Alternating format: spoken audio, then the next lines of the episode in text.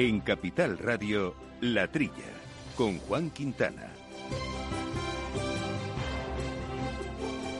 La recuperación de población en zonas rurales y sobre todo el relevo generacional en el sector agrario eh, son objetivos históricos que por el momento están lejos de alcanzarse. Eh, la solución a la llamada España vaciada va mucho más allá del sector agrario, eso lo sabemos, ya que hay diversas eh, y son diversas las actividades que se pueden acometer en nuestros espacios rurales, sobre todo si se adecuan las infraestructuras y el acceso tecnológico que permita reducir las distancias físicas. Pero sobre el rejuvenecimiento del sector agrario, el reto eh, no es menor. En este sentido, hay que recordar que el Ministerio de Agricultura, Pesca y Alimentación acaba de publicar el estudio sobre el acceso a la tierra, el documento final del Grupo Focal. Eh, ¿Qué es? Pues es un análisis que analiza las oportunidades y las posibilidades y las posibles soluciones para facilitar el acceso a la tierra y la incorporación de jóvenes profesionales al sector. Dentro, hay que recordar, se hace este informe del contexto del futuro Plan Estratégico Nacional para la Política Agraria Común. Eh, pues en mi opinión, al menos, la primera conclusión es clara mm, e indudable, y es que el acceso a la tierra se considera un hiperproblema. Es decir, aquel cuya solución necesita de un cambio profundo, innovador y sostenible. Y para ello hay que aplicar enfoques pues, sistémicos y, por supuesto, con importantes aportaciones de las tecnologías de la información. Y algunos dicen eh, que además del acceso a la tierra es necesario, por supuesto, el conocimiento. Pero hay que recordar que, si bien es cierto que el conocimiento se puede adquirir una vez eh, accedas a la tierra, por mucho conocimiento que tengas, eh, si no tienes tierra, pues de nada va a servir, ¿no? Lo que nos lleva a la imperiosa necesidad de disponer de tierras. La cuestión es eh, si las hay realmente y si una PAC basada en la superficie facilita precisamente esta disponibilidad, esta accesibilidad.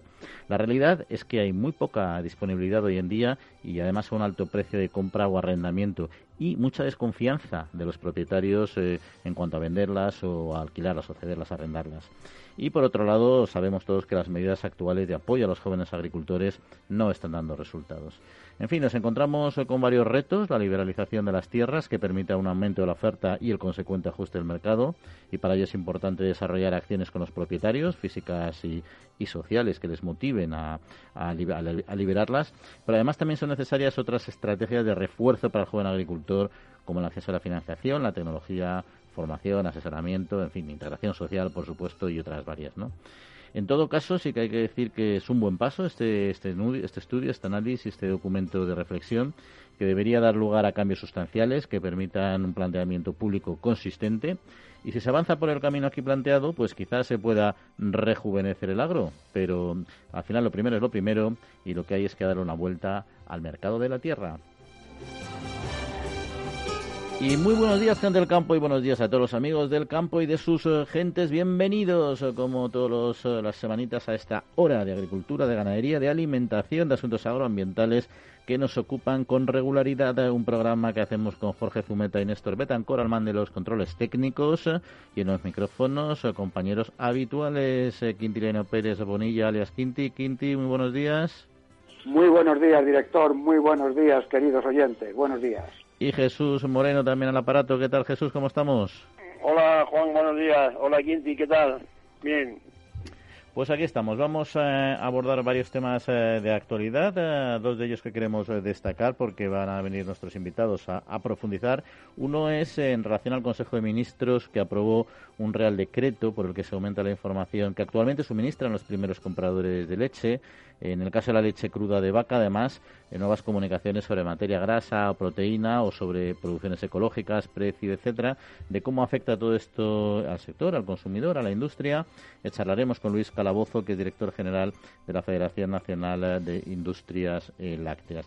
Y otro asunto que vamos a tratar hoy en profundidad con Gonzalo Mijancos, que es el CEO de Green and Great, es eh, la cuestión de los alimentos basados en la fuerza que están tomando los alimentos basados en plantas, muchos de ellos en proteína vegetal y que también han generado un cierto conflicto con las industrias cárnicas sobre la denominación de algunos de estos productos, de hamburguesa de tofu, salchichas vegetales, etcétera. El tema es que Green and Great es un proyecto novedoso dedicado precisamente a esta alimentación basada en las plantas y veremos, eh, conoceremos a fondo este proyecto y también su valoración sobre este debate. Pues estos y otros asuntos que iremos poco a poco desbrozando aquí en la trilla, ya saben, nuestro correo electrónico para cualquier cuestión, la trilla arroba capitalradio.es, la trilla arroba capitalradio.es y que también nos pueden seguir en nuestras opiniones a través de nuestro perfil de Twitter en arroba la trilla debates. Amaneces antes que el sol y peleas contra heladas, pedrisco, viento, lluvias y cada día empiezas de nuevo. Eres de una naturaleza especial. Por eso en Agroseguro hay un seguro especial para ti. Y ahora es el momento de contratar tu seguro de frutales. Agroseguro, más que un seguro.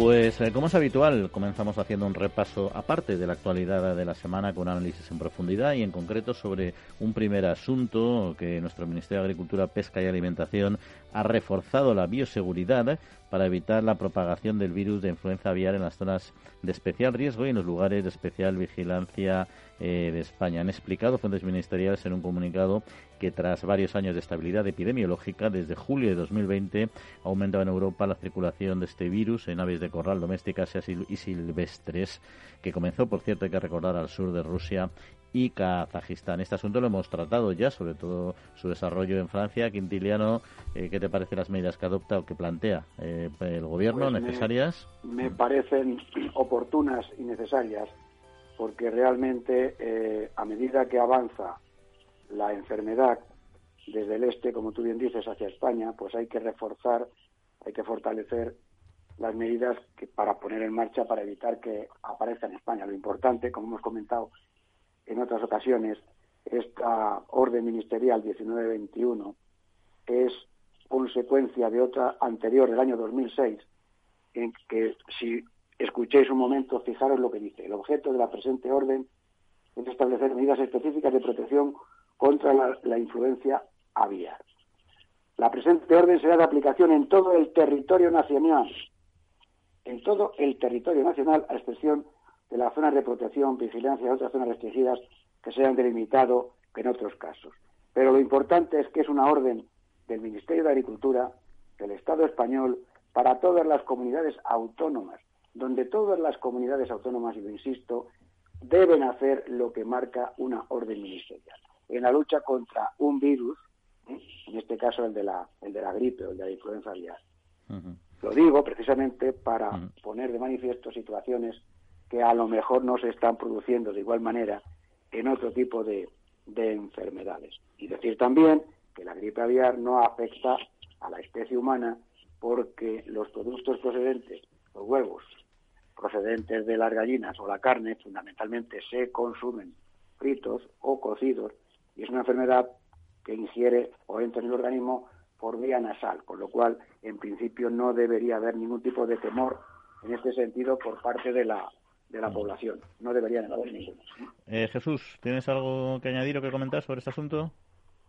Eh, claro, estoy de acuerdo que todas las medidas son pocas, pero claro, aquí hay el asunto de las de las aves migratorias que, se puede hacer, claro, eh, el movimiento de, aves domésticas, pues está, está claro, ¿no? Las importaciones, en fin, todo eso sí, pero ¿cómo se controla las aves migratorias? Yo estoy pensando en qué, puedo hacer ¿Qué se puede hacer, por ejemplo, en las tablas de miel, si vienen las aves migratorias? ¿Qué, puede hacer el ayuntamiento de Villarruel de los Ojos, por ejemplo, que dice la norma que, que, pongan cero los ayuntamientos? Sí, bueno, pueden eh, intentar evitar que no que, no se contaminen las, aves domésticas, pero es difícil controlar las aves, las aves migratorias, ¿no? ¿No, no, no, no Es, es complicado, hombre. España tiene una ventaja relativa, pero es importante, que al estar a una gran distancia de Rusia, Kazajistán y desde origen real de estas aves migratorias, en muchos casos, cuando las aves mueren antes de llegar a España. Las aves enfermas, ¿eh? que han salido enfermas de, de estos mueren al llegar aquí por la, por la enorme distancia en kilómetros que existe, ¿no? de un origen al destino, en España en este caso. ¿Qué es lo que se debe hacer? Pues lo que se debe hacer es lo siguiente. Primero, si una persona ve un ave migratoria, un pato, o un ganso o cualquiera de este tipo salvaje procedente de estos países que se lo encuentre en un humedal muerto, comunicarlo inmediatamente a las autoridades correspondientes, a la oficina veterinaria comarcal o al ayuntamiento. Esto ya lo hemos dicho en, ediciones anteriores de este programa. e inmediatamente las autoridades pondrán en marcha las medidas de aislamiento de las granjas, prohibición de mantener las gallinas o las aves al aire libre y, eh, prohibir el movimiento de aves de, una, de unas zonas a otras. Es decir, en cuanto tú seas capaz de ver este tipo de animal, sería infinitamente peor que se nos metiera el virus en las aves domésticas. Pero una vez que se encuentran en las aves salvajes, detectarlo inmediatamente, comunicarlo a, las oficinas comarcales y tomar en, marcha, poner en marcha las medidas de aislamiento y de control que están establecidas en la, en la norma. Pues vamos a. nacional. Pues vamos a seguir, ya que mencionaba la tablas de Daimier, Jesús, no nos, no nos vamos de Castilla-La Mancha, porque hay un tema también que quería conocer vuestra opinión, y es que la Comisión Sectorial de Vinos de Cooperativas Agroalimentarias de Castilla-La Mancha ha acordado pedir al Ministerio de Agricultura eh, la puesta en marcha de medidas de regulación de mercado y destinar a la destilación de crisis 6, millón de, 6 millones de hectolitros eh, de vino. Un, millón de ellos eh, con denominación de origen protegida, otro con vinos de indicación geográfica protegida y cuatro más eh, para el resto. Eh, bueno, vamos a ver, se vienen quejando los viticultores de esa última vendimia del precio bajo de la uva. Bueno, la oferta y la demanda. ¿Cómo va a estar alto el precio de la uva si el propio sector está pidiendo que se destilen 6 millones de hectolitros? Y además dicen que hay que, que, no, que no conviene la ayuda al almacenamiento porque ya está, ya hay vino viejo todavía de, la campaña anterior. A mí lo que me llama la atención, hombre, que lo que es más destacable es que, bueno, cuatro millones de, de hectolitros de, vino común es el que siempre está esquilado, ¿no? Eh, sobre todo en La Mancha, los vinos blancos de La Mancha. Pero eh, que un millón de hectolitros de, de, de origen, eso quiere decir que el sector ha llegado también a los vinos de calidad y otro millón de hectolitros en los vinos de IGP. Esto es más grave para mí. Eh, y luego hay una, un asunto que, que dicen los, las, cooperativas, que también yo estoy de acuerdo, que renuncian, que el importe de la Unión Europea destinado a la vendimia verde se destine a esta ayuda de destilación. La vendimia verde es una cuestión que no quita cosecha. Eh, la gente está confundida con esto, creo yo. La vendimia verde es quitar los pámpanos que sobran pero la, para fortalecer eh, a la cepa. O sea, que no quita cosecha, al contrario, deja más, más fuerza uh, en la cepa para que los racimos que queden engorden y sean, sean más productivos. Eh, me parece bien que, pidan esto, a ver si se lo conceden, que el, el presupuesto destinado a la vendimia verde se destine a, a, a, la destilación o a otras ayudas. Eh, Pero yo quería preguntarte, Jesús, como experto, en esta ocasión, ¿qué ha ocurrido? Que ha habido una producción excepcional. Ha habido una campaña vitivinícola extraordinaria en cuanto a producción, con lo cual, como tú bien dices, hay un exceso de un exceso de oferta, que en otros años indudablemente a lo mejor no ocurre, ¿no? Con lo cual es oportuna la aplicación de la medida de la destilación, ¿no? Pues sí, totalmente. Si, si España lleva destilando ni se sabe de cuándo, o sea que, que eh, vamos, eh, vamos, eh, la destilación en La Mancha eh, tienes que tener en cuenta que está llena de, de, de, de eh, industrias alcoholeras, ¿no? Eh, se, ha, se, ha, destilado to, toda la vida, prácticamente, en mayor o menor cantidad, para incluso incluso ha habido años en que ese alcohol que, que cuesta un dinero eh, destinarle, pues hay que pagar el vino a, a la cooperativa y luego el precio, que el costo de la, de, de la, destilación, y ha sido un alcohol que se ha usado para mezclarlo con otros alcoholes, incluso como, como, como energía, energía para los coches. Es decir, ahí han perdido, han venido perdiendo el, eh, los gobiernos en España una, una gran cantidad de, de, dinero, porque hay una superproducción. Eh, hay, claro, que tener en cuenta, hay que tener en cuenta que hay, que hay menos hectáreas, pero son mucho más productivas.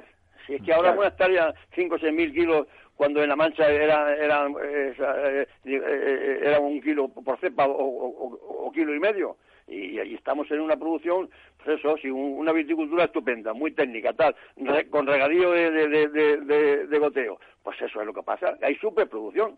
Uh -huh. Nada más que eso. Claro. Oye, Para la superproducción hay que buscar mercados fuera de los mercados nacionales, que estamos como siempre, porque si no, siempre estaremos con el mismo problema, ¿no? De exceso de producción, que es lo que puede ocurrir en la producción de aceite de oliva en mi opinión también. ¿no? Pues hablamos efectivamente en otro momento de aceite de oliva, porque antes de pasar al tema lácteo que nos ocupaba, quería conocer también vuestra valoración, bueno, del anuncio de la presidenta de la Comunidad de Madrid, Isabel Díaz Ayuso, que ha anunciado ya que el Gobierno va a destinar 16 millones de euros eh, en ayudas a los agricultores y ganaderos para bueno para hacer frente a las pérdidas del temporal Filomena y que además solicitará al Gobierno de España una reducción de los módulos en el IRPF aplicables a, las, a este tipo de actividades.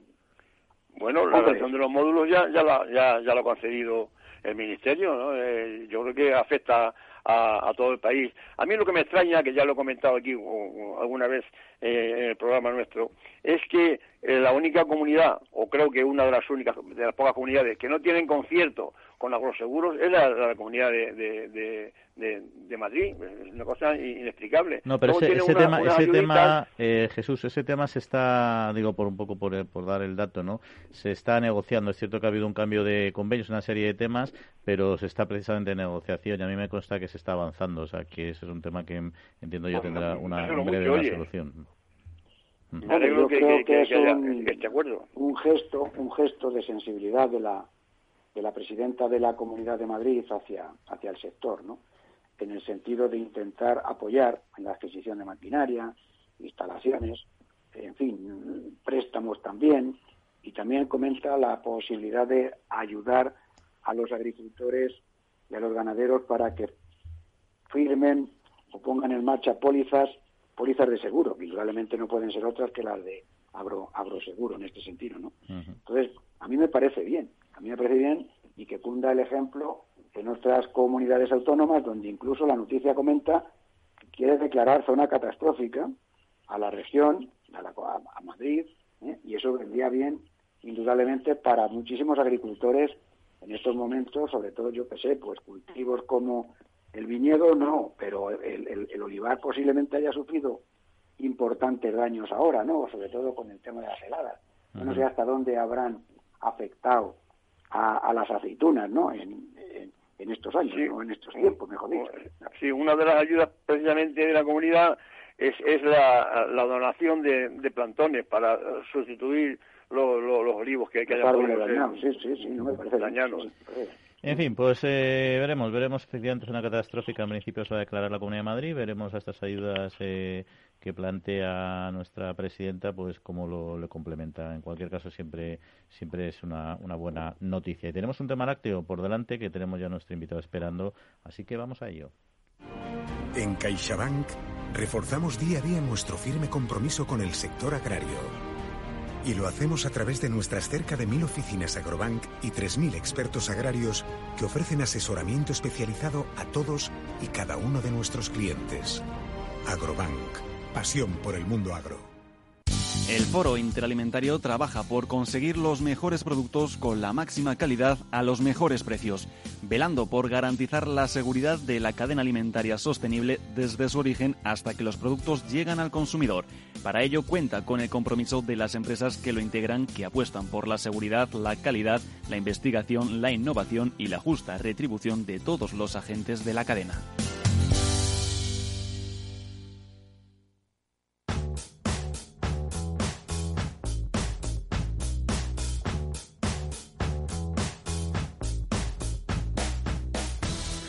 Pues lo decíamos eh, al principio del programa, el Consejo de Ministros ha aprobado un real decreto por el que se aumenta la información que actualmente suministran los primeros compradores eh, de leche. Y en el caso de leche cruda de vaca se añaden, por ejemplo, pues eh, comunicaciones sobre materia grasa, proteínas, sobre producción ecológica, sobre su precio, etcétera. Y queríamos hablar de ello y de otros asuntos del sector lácteo con don Luis Calabozo, que es el director general de la Federación Nacional de Industrias Lácteas de FENIL. Luis, muy buenos días. Muy buenos días, don Juan. ¿Qué tal estáis? Pues aquí, aquí todo bien, hablando de lo que nos gusta y en este caso de la leche. Eh, por cierto, antes de hablar luego del sector un poquito, a ver también cómo ha evolucionado este complejo 2020, esta, este Real Decreto que comentábamos, eh, ¿qué, ¿qué supone para, para nuestro sector, para la industria también en particular? Bueno, pues la verdad es que seguir aportando información a lo largo de todos los eslabones del sector lácteo. ya sabéis que bueno es un sector muy eh, muy regulado, eh, desde luego en la primera transacción, pero que además requiere la aportación de mucha información, desde todos los precios en origen, de la leche de vaca, de la leche de oveja y de cabra, los precios en la primera transacción, junto con la comunicación pues de la grasa y la proteína, pues porque pues, son los sistemas de pago, ¿no? Pues para forma de estandarizar lo que es un litro de líquido blanco de una especie o de otra. Y ahora lo que se extiende es que esa obligación también ah, va del primer, del segundo eslabón al tercero, desde un primer comprador a la industria, pues también tiene que comunicarlo y, eh, y además pues eh, se especifican que se vaya segmentando la información que tenemos, que en general era eh, pues tanto pues leche, así pues ahora hay leche ecológica, leche de DO, un poco segmentar los diferentes, llamémosle submercados de la leche, con lo cual es aportar más información. Hay que decir que también eh, este sector tiene aporta, aporta mucha información, tanto en España como en la Unión Europea. Hay que decir que también tenemos un Real Decreto que lleva tiempo, yo creo desde el año 2015-16, que fue una de las crisis lácteas, en la que también las industrias aportan el precio de cesión a la distribución del litro de leche UHT clásica, ¿no? que es un poco la leche más uh, comoditizada, digamos, que es la que marca también pues la presión o de oferta o demanda en el sector lácteo. Entonces es una norma, o sea, de cara al consumidor, por así decirlo, no le afectaría tanto directamente o sí? No, yo creo que menos. De, el, cara al consumidor son todos los requisitos de trazabilidad que cada vez tenemos más. Esto es más, yo creo por eso, por transparencia, para tener información, información de los mercados, información para el regulador y para los operadores. Y eh, ha sido 2020 un año complicado para por, muchos motivos. Evidentemente el coronavirus el primero y principal. Eh, ¿Cómo ha, ha llevado el sector lácteo este este año? Hombre, una vez que ha pasado todo el estrés eh, del inicio, pues parece que bueno el sector se ha ido adaptando, pero hay que hay que recordar que se ha llevado de manera complicada. Al principio era un tema pues de mantener el suministro ante el acopio, ante el acopio de las personas, que incluso ahora, incluso con la nevada, pues ya se notó también las reacciones que tenemos todos, ¿no? ante estas ante estos temores y en aquel momento pues fue pues mucho más complicado. Hay que decir que, que los confinamientos afectaban pues a todo el mundo. El, el, miedo, el pánico, el acopio, el acaparamiento hubo que sustituirlo acelerando la producción y acelerando la producción en un momento en el que además te habías quedado, se había cerrado de la noche a la mañana el circuito, el, bueno, los mercados de hostelería y restauración, con lo cual la leche tendría que ir a donde más se demandaba, a los productos más básicos, además gestionar pues acelerar la producción con tres turnos diarios, siete días a la semana, y hay que tener en cuenta pues que además se cerraban las fronteras pues para el tema de maquinaria, envases, inputs de la producción, había que seguir manteniendo el transporte de recogida y hay que había que mantener pues la actividad. Pues eso supuso un esfuerzo logístico y de muy buena voluntad. Yo creo que no es el único sector, pero hay que decir que, como nosotros tenemos multinacionales, tenemos información de que el absentismo preventivo que se produjo en España fue mínimo comparado con el absentismo preventivo, pues tanto del empleo como en transportes que hubo en otros países vecinos nuestros. Luego, desde luego, el comportamiento en general de toda la sociedad y desde luego nuestro sector lo reconocen así, fue ejemplar. eso primero desde el punto de vista del consumo pues claro, el acaparamiento, que luego había que, que comérselo o bebérselo, pues supuso un incremento importante del consumo al principio, que luego se ralentizó, ¿no? Y sobre todo, pues con un circuito cerrado como era la restauración y la hostelería y una de las eh, discusiones eh, que tienen habitualmente entre la industria y los eh, productores se centra, yo creo, básicamente en tres temas. Uno, bueno, la recogida, que ya las he mencionado. Otra, los precios, que estén por encima de los costes de producción. Y también la, regulación contractual para poder tener una adecuada planificación de las explotaciones ganaderas. ¿no? Ahora mismo, ¿cómo, están, ¿cómo está la situación, la relación entre industria y sector productor? Bueno, yo creo que canalizada y ordenada yo creo que sería la forma eh, que hemos logrado en este sector, la forma de escribir lo que hemos logrado en este sector desde el año 2011. Sabéis que estáis al corriente, yo creo que todo el sector agroalimentario hemos sido llamados prácticamente todos a comparecencias en el Congreso de los Diputados ante el debate, la tramitación del proyecto de ley, eh, digamos, de adaptación de la Directiva de Prácticas Comerciales Desleales, que es la adaptación o la reforma de la Ley de Medidas para mejorar la cadena alimentaria, la Ley de Cadena que llevamos todos en el sector. Y ahí la verdad es que tuvimos la oportunidad como sector lácteo de decir que algo que empezó con la ley de cadena, que a veces son dificultades, nosotros lo tenemos en el sector lácteo, contratos por escritos y con requisitos mucho, eh, digamos, más estrictos que la ley de cadena es del año 2011, que incluso antes de, la, modificación del reglamento de la CM única que permitía a los Estados miembros establecer contratos por escrito obligatorios en el sector lácteo con duraciones mínimas y, eh, eh, y que se ha ido además en España eh, cada vez, digamos, reforzando más esta, estos, estos condicionantes en la contratación del primer eslabón, está mucho más allá. Ahí quiero decir que este sector lácteo, la ley de medidas de mejora de la cadena mm, no le aporta especialmente nada más que un aspecto, más que dos aspectos concretos en los que uno es muy positivo y el otro estamos de acuerdo en la finalidad, pero en la forma de llevarlo a la práctica pues vamos a dificultades. Pero sobre todo, lo que pretendemos del sector lácteo es que los mismos requisitos, las mismas condiciones de contratación, las mismas condiciones, digamos, de garantía y de estabilidad que se ha dado en la primera transacción, pues se quedan en voluntarismo si eso no se lleva hasta la segunda transacción, es decir, entre industria a industria y de industria al consumidor, ¿no? Porque si no se queda, es decir, es, es, muy difícil, ¿no? Conseguir lo que todos queremos, que es repartir valor en vez de precariedad, si estas condiciones que se establecen en primera, la primera transacción no se hasta el final. Y es lo que hemos transmitido.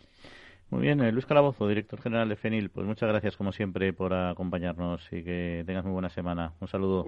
muchísimas gracias, un placer como siempre. Gracias. Foro Interalimentario es una asociación sin ánimo de lucro que agrupa empresas punteras del sector agroalimentario que trabajan con más de 22.000 pymes y productores primarios. Las empresas del foro sustentan más de 90.000 puestos de trabajo y destinaron casi 200 millones de euros a actividades de investigación e innovación y al desarrollo de nuevos sistemas de producción alimentaria.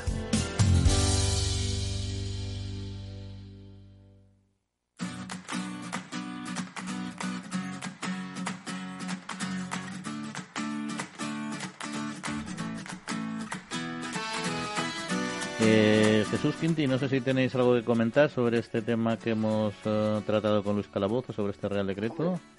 Me ha gustado una cosa que ha dicho, repartir valor y no precariedad. Esa ha sido una frase de Luis que me ha encantado, ¿no? Pero efectivamente tiene razón en cuanto al funcionamiento de los eslabones de la cadena.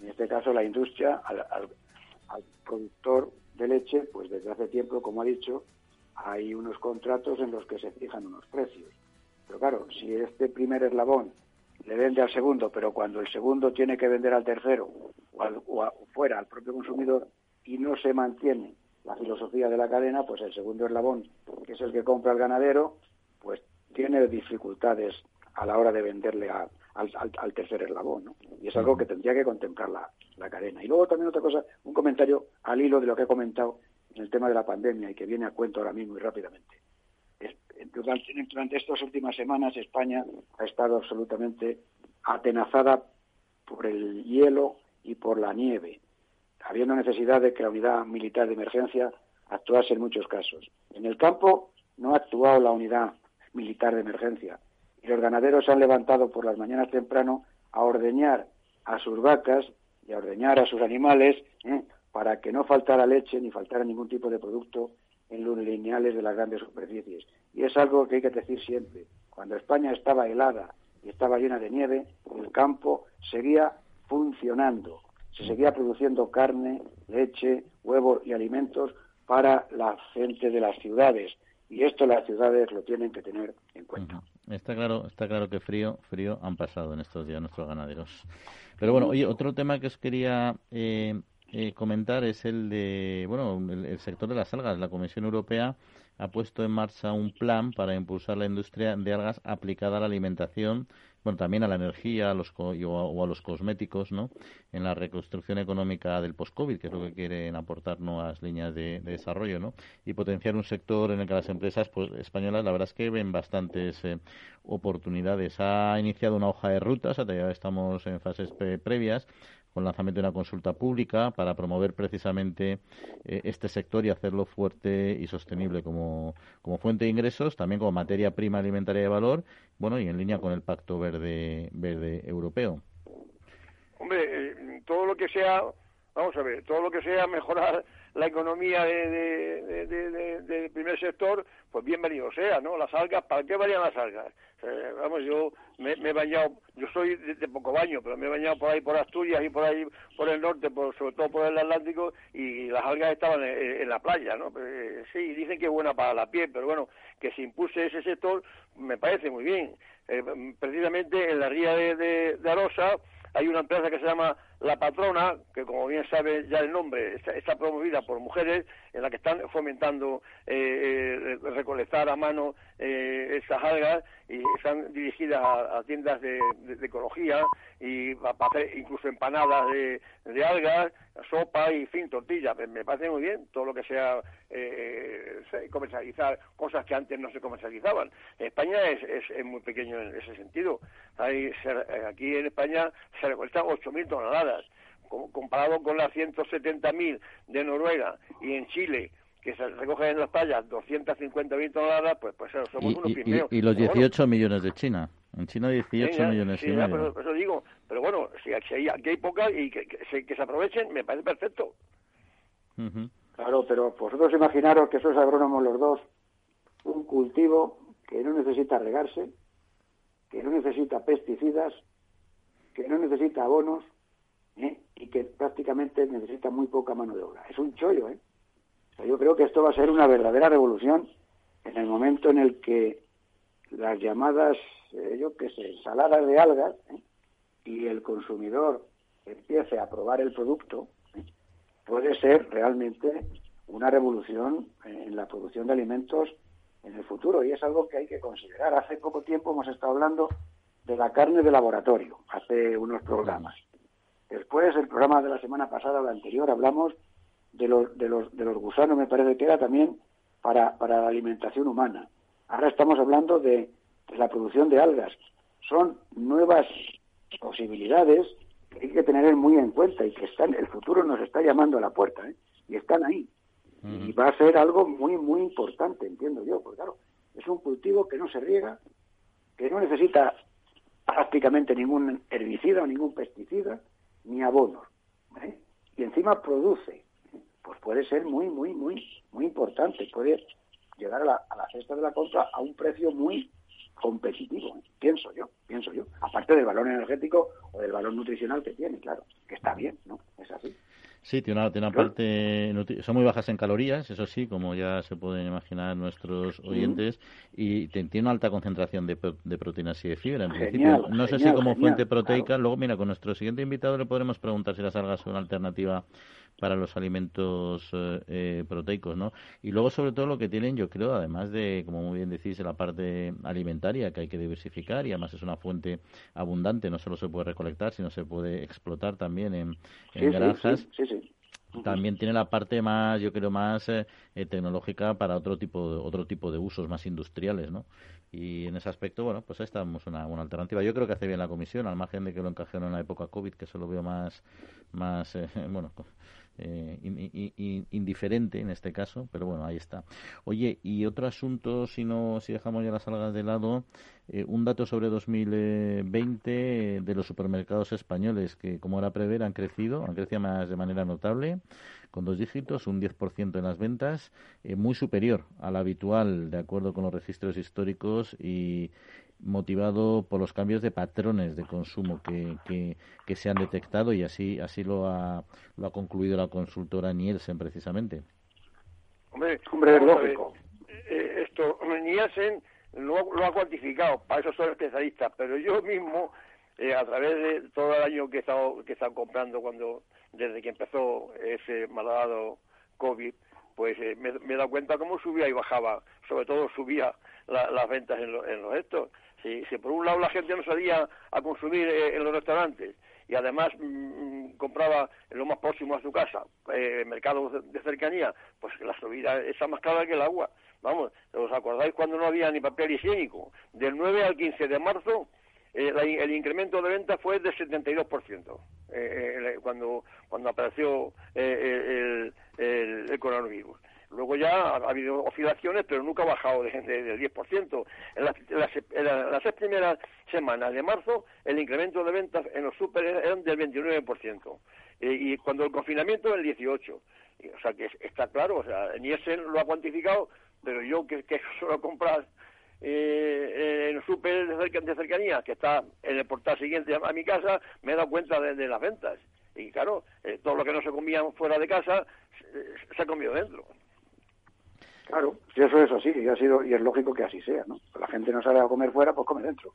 Y lo que también está aumentando es el envío de productos alimenticios a domicilio a, las casas de los...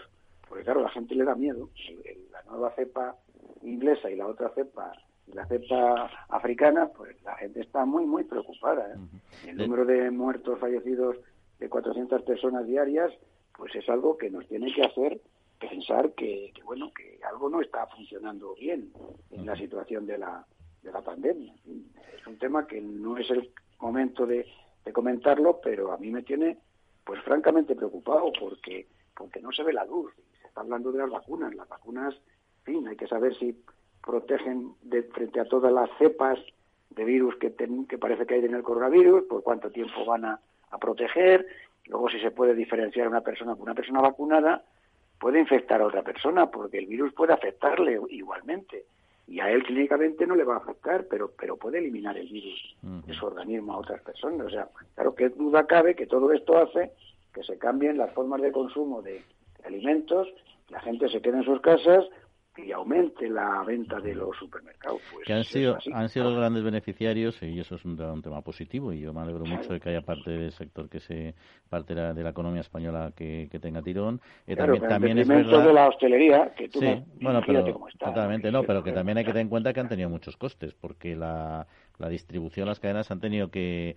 reforzar mucho, incrementar mucho los costes para gestionarlo. Lo que no se sabe, bueno, yo no lo sé, ellos evidentemente supongo que sí lo tendrán muy claro, es el balance final, ¿no? O sea, cuánto han incrementado sus costes, han aumentado un 10% las ventas, la proporción de incremento de coste yo me imagino que habrá sido menor, evidentemente, pero bueno, no será un margen posiblemente tan... aunque el margen haya variado en, cantidad, el margen, pero en el conjunto de las ventas yo creo que sí que ha habido, habrá habido más beneficio que en otros años, ¿no? Pienso yo. Aunque sea un margen más pequeño, pues con mayor cantidad de producto vendido, pues a, la larga, pues lógicamente el balance del año es superior. Y luego han eh, tenido mucho beneficio, o sea, han salido más beneficiadas las cadenas regionales, ¿no? Que son las que quizás están más próximas a, a, los ciudadanos, ¿no? Y ahí han sido favorecidas, ¿no?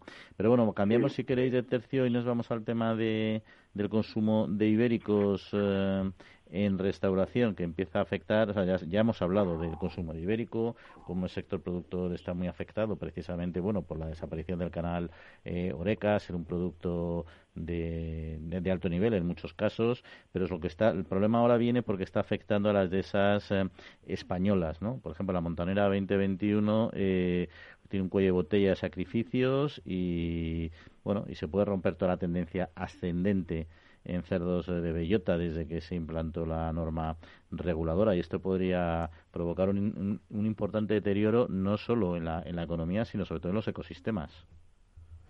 Claro, es que es, exactamente, esa es, consecuencia directa de lo que estamos comentando al revés en el tema de la, de del, del, canal Oreca, ¿no? Los supermercados les ha venido bien y sin embargo restaurantes, hoteles, todo el producto la gente que consumía en restaurantes en estos sitios, indudablemente el cerdo ibérico, la producción de jamón ibérico de bellota, o el jamón ibérico o el lomo ibérico, etcétera, ha disminuido. Y fijaros que ha disminuido desde 53.000 cerdos de bellota que se sacrificaron en el 2020 a 45.000, un 15% menos en el año 2021. Esto es una barbaridad. Y parece ser, según me comentaban algunos hace un tiempito, que ya se está empezando a ver la luz. Parece ser que ya se está estabilizando el precio y parece ser que pudiera empezar de alguna forma a recuperarse el sector en un espacio medio de tiempo, según me han según me han comentado, porque han desaparecido pues un montón de, ganaderos en Extremadura cerca de yo que sé, pues 5.000 productores y en Andalucía 3.500 productores, ¿no? De cerdo ibérico, ¿no? Entonces me parece mucho, ¿eh? porque la verdad que esa cifra me parece extraordinariamente alta, ¿no? Pero parece ser que hay un, bueno, un rayo de luz en este en este en este sentido. Sí, porque han caído. Yo lo que, te digo, bueno, yo mucho mucho del, sector no entiendo. Lo único que entiendo es de, eh, y por eso por eso sé un poco los precios. Esto hablamos de, en la cadena alimentaria y los agricultores se quejan en otros sectores se quejan del famoso precio del precio de coste que no se venda por debajo del precio de coste. ¿Cuál es el coste de, un jamón ibérico? Pues más o menos tiempo. Eso, eso, se desconoce, nadie habla de eso. Si bajara el jamón, yo creo que se consumiría más. Esa es una pregunta que, dejo yo en el aire. El jamón, el jamón de guijuelo, pues, pues, pues está a 80, 90 o 100 euros en, en, la, las charcuterías.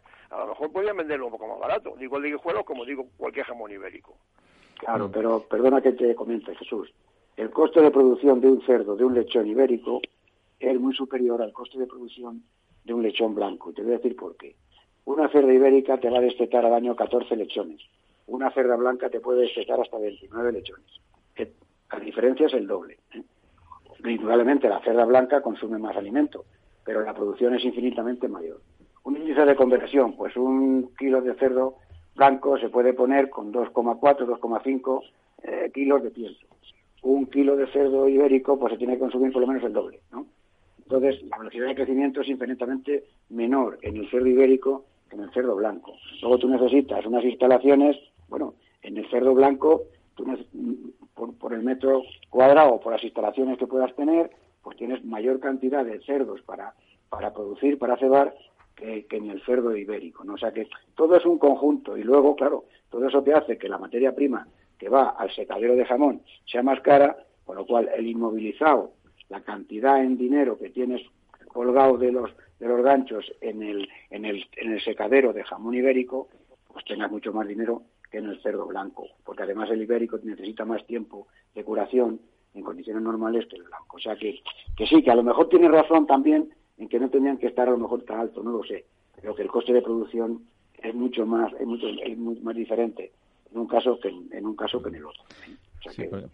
pero eh, eh, según la noticia hay problemas de que la bellota va a sobrar en el campo. Oiga, la, que, la, bellota hombre, forma parte de la riqueza de la finca, pero antes de que se estropee en el campo y cree un, problema incluso agroambiental, cómase esa bellota y, ese cerdo, si no es para colgar tres años un jamón, que, que, que se consuma como como como como carillada, como como presa, como sea, que, eh, eh, no sé si, si, si, me... Sí, sí, yo, si yo te entiendo, pero que no es fácil, porque tienes un conjunto de, de elementos de coste de producción que no solamente es el diferencial de la alimentación bellota concreta, tiene otro conjunto de gastos anteriores, ¿eh?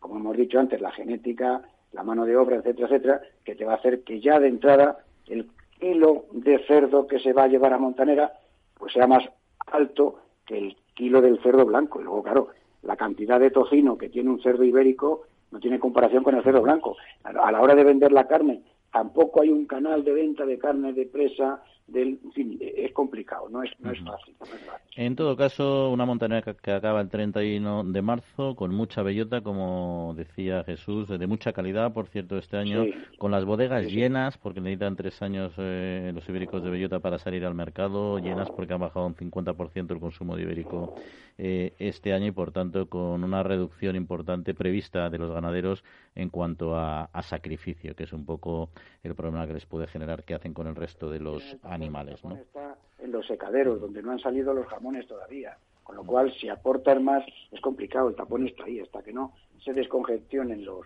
los secaderos de jamones, eh, mal asunto. Pues aquí seguimos. ha bajado también, ¿eh? El precio del jamón ha bajado, ha bajado bastante. Y seguirá bajando. Y aquí seguimos en todo caso, en la trilla de Capital Radio. Más de 7.000 agricultores y agricultoras de Tanzania ya reciben ayuda de la ONG Agrónomos Sin Fronteras. Formación, tecnología, tutelaje y asesoramiento agrario dan un futuro a los que más lo necesitan. Conoce nuestros proyectos en www.agronomosinfronteras.org y si te gustan y eres una persona solidaria, puedes hacer tu donación a través de nuestra página web, porque con poco hacemos mucho. www.agronomosinfronteras.org La Trilla, con Juan Quintana, Capital Radio. Pues eh, ya saben nuestros oyentes que la alimentación basada en los vegetales, la búsqueda de la sustitución de proteína animal por parte de, los consumidores, de una parte al menos de los consumidores por proteína vegetal, pues está cada vez eh, más en boga y tiene un mercado creciente. Eh, Green and Great es una empresa precisamente dedicada a este tipo de alimentos y de ello y de este sector queríamos hablar con su CEO, con Gonzalo Mijangos. Gonzalo, muy buenos días. Buenos días, Juan. ¿Cómo estamos? Encantado. Bueno, ¿qué es, bueno, para empezar, ¿qué es eh, Green and Great y cuánto tiempo lleva, lleva operando en el mercado? Eh, Green somos una, una, startup, somos un, bebé eh, todavía como empresa. Llevamos operando desde el 2019, la fundamos en el 2018 y lo que hacemos es eh, distribuir y desarrollar alimentos de proteína vegetal que imiten a los de proteína animal, ¿no? Para que el consumidor pueda hacer el cambio de uno a otro y seguir disfrutando de, todo el placer de comer y ninguno de los inconvenientes, ¿no? Básicamente. Y entiendo que cuando entran en este mercado recientemente es porque han encontrado ahí un hueco y un, y un potencial de crecimiento alto, ¿no? Eh, muy alto, muy alto. Las cifras eh, son globales. Eh, estamos hablando, según los informes de CB Insights, por ejemplo, de Estados Unidos, que el consumo global ahora mismo está en torno a los 5.000 millones en proteína alternativa cárnica, el plant-based a, la carne. en España, las cifras, mm, tenemos un informe de de Mintel del año 2018, donde daba un consumo todavía muy reducido de 42 millones en alternativas cárnicas, ¿ok? Pero, por ejemplo, si hacemos una extrapolación de lo que se espera como consumo, porque en el 2030, por ejemplo, el, el antiguo CEO de Tyson, Tyson Foods, es la mayor multinacional de carne bueno, que ahora se empiezan a, denominar eh, eh, de proteína, ¿ok? Ya no quieren denominarse cárnica, ¿no? Eh, el antiguo CEO estimaba que para el 2030 el mercado es el mercado de la proteína y la proteína vegetal será un 20%, ¿ok? De este mercado. Entonces, por ejemplo, según el ministerio, nuestro ministerio, en 2018 en España se consumieron aproximadamente 14.000 y pico millones de, euros en carne si aplicamos el 20% de esto, nos sale como 3.000 millones para el 2030, eh, como digo. Entonces, hay cifras un poco mareantes. Lo cierto es que esto está creciendo muy deprisa, con porcentajes por, por superiores al, 20% anual, ¿no? Y en concreto, ¿qué, ¿cuáles son los productos eh, que ustedes eh, elaboran en el momento actual? Eh, lo que nosotros estamos eh, trayendo como, distribuidores, nosotros trajimos la, la, famosa la famosa hamburguesa, la Beyond Burger, de, de Beyond Meat, que es la, la, empresa que salió a bolsa, que yo creo que conoce mucha gente, que ahora mismo pues es la número uno en el mundo en cuanto a hamburguesa de base vegetal que imita a la, a la, de carne. Eh, también tenemos la distribución de Vegetarian Butcher, que es eh, esta firma holandesa creadora del no pollo. Y también tenemos, por ejemplo, la distribución de Good que es una firma también estadounidense que imita el, atún. ¿no? Eh, a su vez, nosotros hemos desarrollado con la industria nacional, porque la idea nuestra en, el medio y largo plazo es hacer un, grupo español de proteína vegetal que sea referencia en, Europa, ¿no? Porque, bueno, nosotros estamos en un país con una, con una cocina espectacular eh, y nuestro campo de juego puede ser la Unión Europea, ¿no? Se puede, la logística avanza muchísimo y podemos poner un camión en Alemania por 100, eh, 110 euros, ¿no? Un camión, un palé refrigerado, ¿no? Entonces, el, lo que acabamos de lanzar, como digo, con, desarrollado con, con, producción con fabricantes nacionales, son eh, unos burritos de, de eh, no pollo y unos burritos de, de, frijol refrito con guacamole, siempre 100% vegetales, ¿no? Lo que queremos es que la gente, la gente coma porque le gusta, es decir, nosotros lo que queremos es seducir con alimentos que están muy ricos y que además son 100% vegetales con todas las ventajas que esto que esto tiene, ¿no? En cuanto a, salud, el impacto medioambiental, el tema de, cambio climático, sostenibilidad, etcétera. ¿no? Y, Gonzalo, será perfectamente consciente, claro, que hay un debate abierto sobre la denominación de estos productos, incluso a nivel regulatorio los reguladores no se terminan de, poner de acuerdo si se puede decir hamburguesa de tofu, salchicha de pescado o, lo que sea. Eh, ¿Qué opinión eh, y qué valoración hacen de este debate y a dónde nos debe conducir? Bueno, qué buena pregunta. Las bofetadas han empezado ya hace un tiempo, ¿no?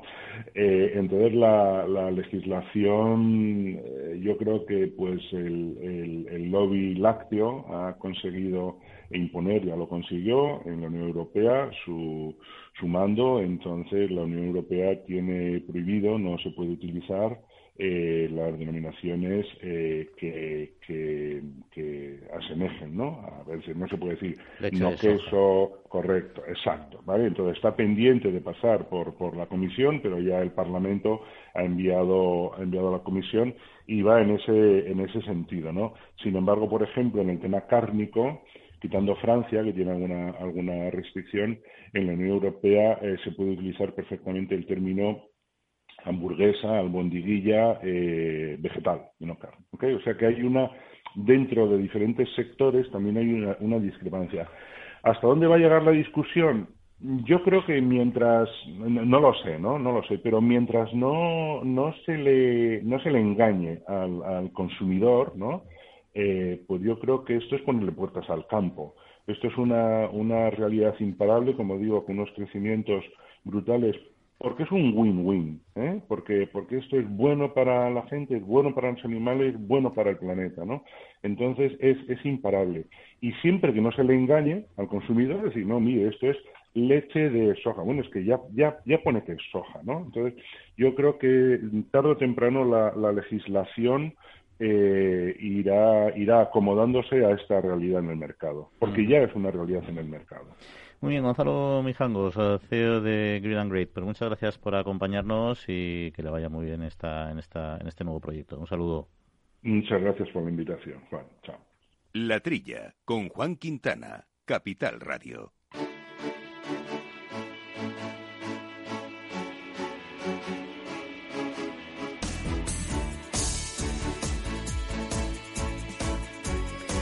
De este tema, Jesús y, Quinti, podríamos hablar mucho, ¿eh? porque es un tema delicado. Yo estoy de acuerdo con él una cosa que sí que ha dicho, y es que al final yo intuyo que con el paso del tiempo se podrán denominar las cosas como se denominen, siempre que quede claro lo que es. Pero ahora mismo el tema está calentito. Claro, el problema es que efectivamente, como él ha dicho, no se puede engañar al consumidor. Lo ha dicho él, y me parece genial. Entonces, claro, si tú vendes un producto que pone burrito de pollo, que también lo ha dicho él. No, de no pollo, de no pollo. Ah. es, que ese, es que ese es el truco, es burrito Pero ahí está el problema, que el consumidor tiene que saber efectivamente lo que está lo que está consumiendo. Entonces, tú lo que estás haciendo con un producto vegetal es aprovechar el nombre tradicional de un producto de origen animal, por ejemplo, un burrito de pollo o un escalope milanesa. Pues el escalope todo el mundo entiende que el escalope es una porción de carne que se cocina de una forma especial. Oiga, eso es escalope de carne. Lo que usted no quiere, no debe aprovechar. Póngale otro nombre, póngale eh, producto vegetal frito, rebozado con huevo y además no sé qué. Póngale lo que es, que es un producto vegetal, yo no sé qué tipo de vegetal sea, yo qué sé, pues la planta fulana, yo qué sé, alga de vegetal frita con no sé cuánto. Pero no me quiera usted confundir, porque ha dicho él también, el placer de comer, ¿eh? el placer de comer y las ventajas que tiene la producción vegetal frente a los animales en relación con el tema medioambiental, salud. Oiga, no, no, no, no, no mezclemos, ¿eh? Que un producto animal es tan saludable como un producto vegetal y no tiene por qué eh, ir en contra del medio ambiente. O sea, no queramos aprovechar, y me estáis entendiendo perfectamente por dónde voy, ¿eh? a la hora de vender algo, de alguna forma discriminando los valores positivos de otra cosa. ¿eh? El valor medioambiental de la carne o el valor medioambiental de los animales o la calidad y la salud de los alimentos de origen animal no tienen por qué ser peor que los de origen vegetal. Y eso es lo que a mí me preocupa. Ponga usted el nombre al producto vegetal que quiera, pero no lo mezcle con algo que tradicionalmente se ha venido entendiendo por el consumidor y por la sociedad como algo que pertenecía de alguna forma a un producto de origen animal, sea hamburguesa o sea, yo que sé, escalope, ¿no? Vale, Salada de jamón ibérico. Quinte, cambiamos, cambiamos de tercio, que nos quedamos con ya, ese ya, tema. Pero este tema me interesa mucho. sí, pero podemos ampliar el debate otro día, pero bueno, ya está claro. Vale, la, tu posición ha quedado clara y además eh, yo creo que la defiende el sector ganadero y hay, hay un choque de de visiones que, que, es real. Las cosas son como Ah, son. sí. Punto, ya está. Pero bueno, oye, te, eh, Jesús, el tema de, del aguacate eh, ha, su- en, en esta, en- ha salido como noticia en esta época de heladas y de fríos y no ha sido por las heladas precisamente. Es que sigue el tema de, del robo constante en las explotaciones de, de nuestro, nuestra zona subtropical, ahí en la zona por Almería y por Granada,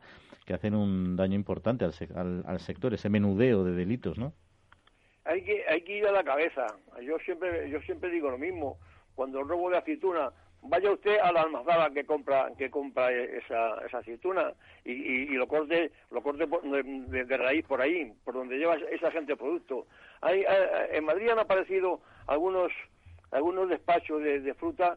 eh, vamos, yo aquí muy cerca de, de- mi casa hay uno que, que tienen ahí fruta, tienen fruta, sí, eh, no sabemos de dónde viene. Pues estos robos de, del aguacate hay dos tipos de, ladrones, entre comillas. Este pequeño ladrón, que eso va a mercadillo, pero es que luego lo, lo más triste es que hay grupos estructurados ya, que, que, incluso incluso cuentan con cuentan con como gente del pueblo. Yo, yo creo que son chivatos, incluso conocidos del propietario. Esta gentuza va y le dice a la mafia, mira, eh, mi amigo fulanito no está de toda hora a tal hora en el cultivo, así que podéis ir. Esto, esto es un escándalo. Vamos, esto, esto hay que cortarlo. Eh, No sé, yo, yo creo que, que la fuerza nuestra de la Guardia Civil de- de- del campo, eh, que son que, que son tan eficientes, o alguien alguien tiene que, tiene que intervenir. Vamos, que, que, que te quiten los aguacates de, de- de- de- de- del árbol, eh, tiene gracia, ¿eh? Bueno, y el mango y, y, y los limones, o sea, que es, es una cosa que, que no sé cómo no pueden cortarla de, de, de, de- de raíz. Oye, pues... Tienes mucha razón, Jesús. El destino, hay que ir al destino, al que lo compra. Y que cada uno que compra tiene que tener un albarán, tiene que tener un documento que demuestre dónde, cuál es el origen. Tú vas con las aceitunas a la almazara y tienes que saber de dónde han venido esas aceitunas, de qué finca han venido las aceitunas. Y en las almazaras se conoce todo el mundo, porque las almazaras están en los pueblos, ¿no? Y eso es así. Y en los otros sitios, pues igual, oiga, ¿de dónde trae usted los aguacates y dónde ha comprado usted los aguacates? Y traiga usted el albarán o la factura de compra del agricultor al que ha comprado usted los aguacates, entonces yo se los compraré y los venderé en el puesto. Pero si usted no me trae la factura del agricultor, ¿Qué pues no lo me lo requiso? puedo comprar. Claro. Y ya está, se ha acabado el problema. fijo. Oye, un último, un último temilla que nos quedan un par de minutos y que sí quería comentar a nuestros oyentes, porque se habla mucho de los coches autónomos de Google, etcétera, otras marcas, si van a poder ser capaces de, de circular de manera segura por nuestras carreteras, pero quizá nos hemos parado poco a pensar en los, tra- en los tractores autónomos. Y esto lo digo porque el primer eh, tractor 100% inteligente, en principio, a un precio de 50.000 eh, dólares, pues ya está eh, en el mercado, ¿no? Un tractor con inteligencia eh, artificial que permite realizar eh, tareas, las tareas agrarias de manera 100% autónoma, incluso sin operario, con cámaras, por supuesto, 360 grados y otras muchas tecnologías, y que además es eh, 100% eh, eléctrico. No sé, así a priori uno puede pensar, bueno, ahí no hay peligro de que atropelle a nadie como la ciudad, ¿no? Pero también yo creo que tiene todavía muchos retos esta nueva tecnología, ¿no? Bueno, no, no sé, ¿quién, quién, quién te sabrá lo que vale un tractor normal? Pero esto vale en 40.000 euros. Eh, claro, eh, tú fíjate, se acabarían la- las muertes por, por vuelco de, de tractores, que todos los años hay unas cuantas, ¿no? Y yo el Pues a problema mí que... la, la noticia me ha encantado, eh, la verdad. ¿eh? O sea, que tú en una finca de X hectáreas ¿eh? pongas el tractor, aunque lo tengas que llevar por la carretera, lógicamente, con, bueno, lógicamente lo tendrás que llevar con un señor que va por la carretera conduciendo el tractor, ¿no? Pero lo colocas en la finca ¿eh? y el tractor solito se pone a arar y se pone a trabajar pues, como, como, como un señor, ¿no? Luego va tomando datos de los cultivos, que, que encima los va acumulando en la memoria y te dice a qué altura están la cebada y cómo va funcionando con el, con el microclima que ha tenido en el mes de no sé qué, en el mes de febrero. Esto es una maravilla, ¿eh? Esto es una maravilla. Sí, porque además yo, ¿eh? yo creo que el re- eh, se trata de que puedas dejar un rato trabajando, pues como un robot de piscina, limpia de piscina, eso es que ahora que lo sueltas, no es que te olvides de él, pero mientras tanto vas a hacer Claro, otras cosas, claro, ¿no? claro, claro, claro. Y eso, Eso puede hacer otra cosa, sí, sí. claro. Y además lo único que es eléctrico y con la potencia que requiere el trabajo en el campo, supongo que lo tendrán bien dimensionado, pero necesitará necesitará recargas. Fíjate, además, es curioso, mira, estoy viendo tractores de gran tamaño, el John Deere, 189.000 euros. El John Deere 8245, 133.000 euros. El John Deere, 83,20. No por hacer eh, propaganda al John Deere. 175.000 euros. Quintiliano, nos tenemos que despedir, que se nos acaba el tiempo. Hemos hecho un repaso de las tarifas de algunos tractores, que está muy bien. Este baratito, no cabe duda para esos precios. Eh, en fin, oye, Quinti, Jesús, que paséis muy buena semanita. Cuidados, oye, cuidados, cuidados y mucho. a Jorge Zumeta y Néstor Betancor, armando los controles técnicos, muchas gracias. Con ustedes estaremos en una semanita, en siete días. Les esperamos. Un saludo.